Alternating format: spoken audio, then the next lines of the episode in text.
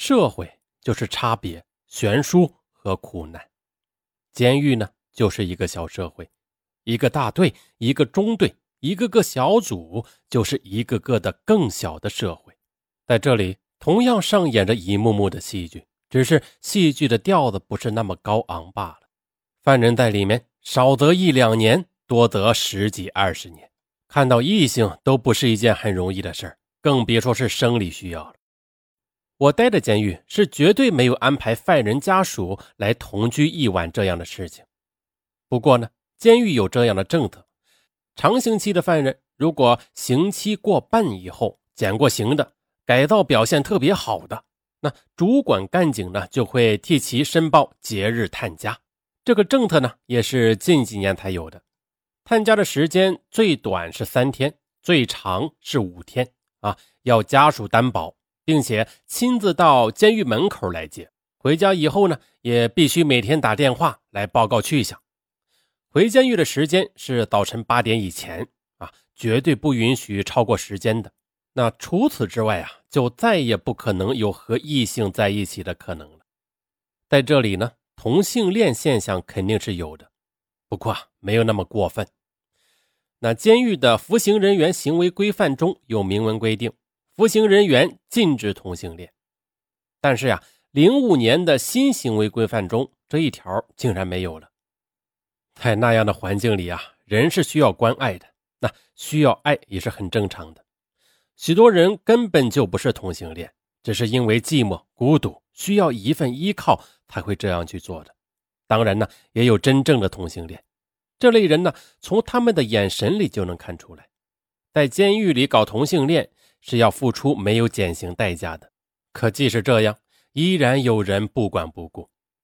如果有一方被调到别的大队，那他们会想尽一切办法传递情书。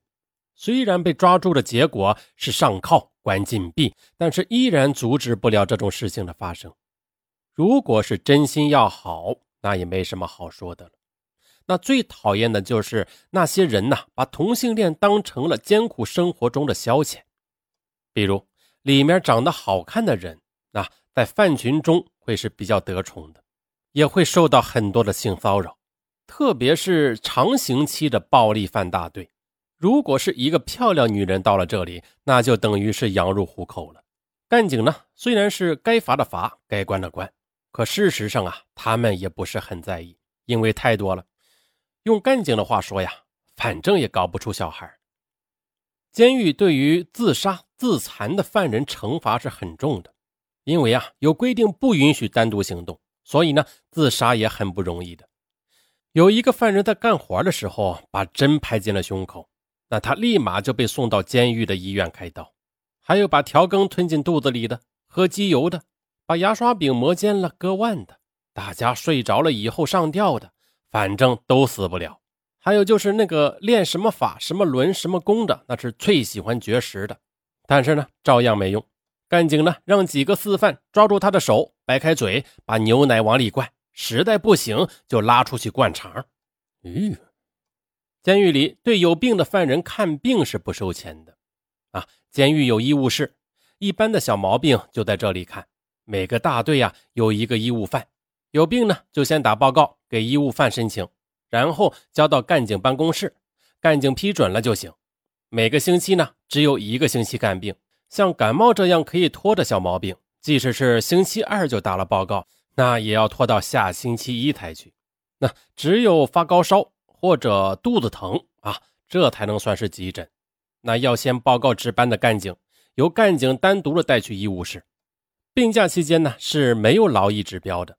呃，看病的申请呢过程也很不容易，不是你一申请，哎，就让你去看的。那涉毒犯规定不能给开止痛片，所以啊，有些涉毒犯就让其他人装病啊去医务室。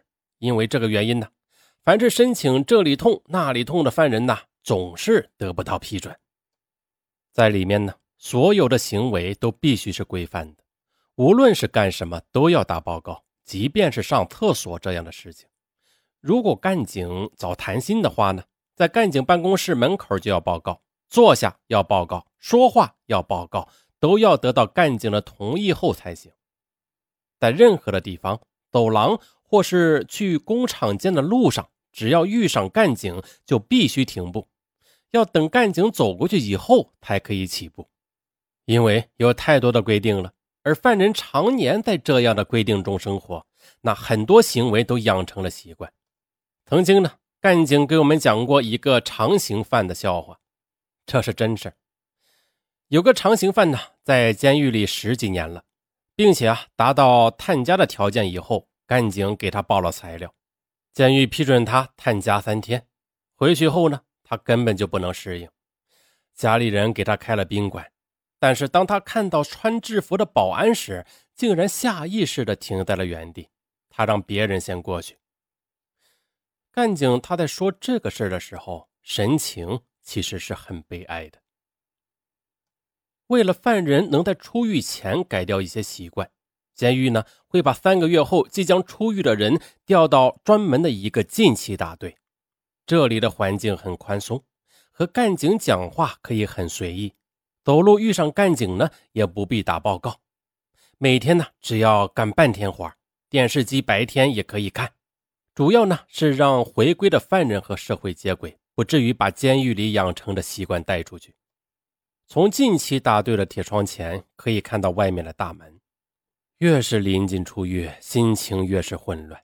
在里面待了这么多年，虽然很苦很累，但人已经麻木了。每天都是重复昨天，根本不需要动脑筋的，因为也没有时间让你去动脑筋的。可现在却有足够的时间去想事儿了。即将要踏入的那个世界，现在是个什么样子呢？以后将会怎样面对亲戚朋友的目光呢？回归社会后能重新开始吗？每个人都是在即将回归的兴奋和面对未来的迷茫中矛盾着，幻想。出狱的日子终于在焦急的等待中来临了。就在这一天，开封后就可以穿上自己的衣服了。在洗漱室里，会有很多的同犯前来祝贺，他们相互的说着鼓励的话。八点一到，干警就在走廊里叫名字了，和所有的人打过最后一次招呼后，就算是彻底离开这个监区了。来到干警办公室，把所有要带出去的物品交给他检查。大部分出狱的人呢是不带东西的，我们离开前都把东西交给了近期的其他人，也有一些迷信的人要带一个杯子出去，说是把自己的一辈子带出去的意思。只有那些家里特别贫困的人才会把自己的生活用品带出监狱的。我只带了几本书，干警呢也检查了好一阵子，每本书都仔细的翻过。主要呢是看看有没有替别的犯人带什么电话、纸条啊那些什么的。干警的动作是慢条斯理，我却心急如焚。我觉得这时每一分钟都是那么的漫长。检查完了带出监狱的物品后，然后脱光了衣服。干警把衣服的边边角角都捏了一遍，确信没问题了。好，穿上衣服，走吧。从监区到大铁门要经过一个操场。我出狱的这天天气非常好，操场很空旷。就这样，我和带我出监的队长并肩的走着。在这之前呢，每一个出狱的人都被别的犯人叮嘱过：出去的时候一直往前走，千万别回头。可是，我是个不迷信的人，在走进第一道铁门前，我忍不住回了头。这个消耗了我五年青春的地方啊，我洒下了无数汗水的地方，你带给我屈辱，也让我成长。现在，我终于要和你永别了。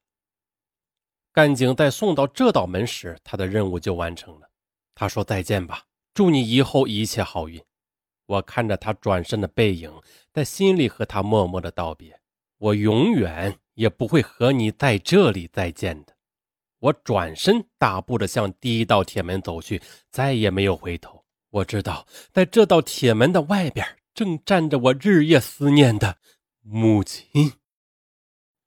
好，说到这里啊，今天这个故事已经说完了。听友们听后啥感觉？哈，注意啊，防人之心不可无，害人之心那是更不可有啊。那一个人呐。如果仅仅了解自己能做什么的时候，还是不够的。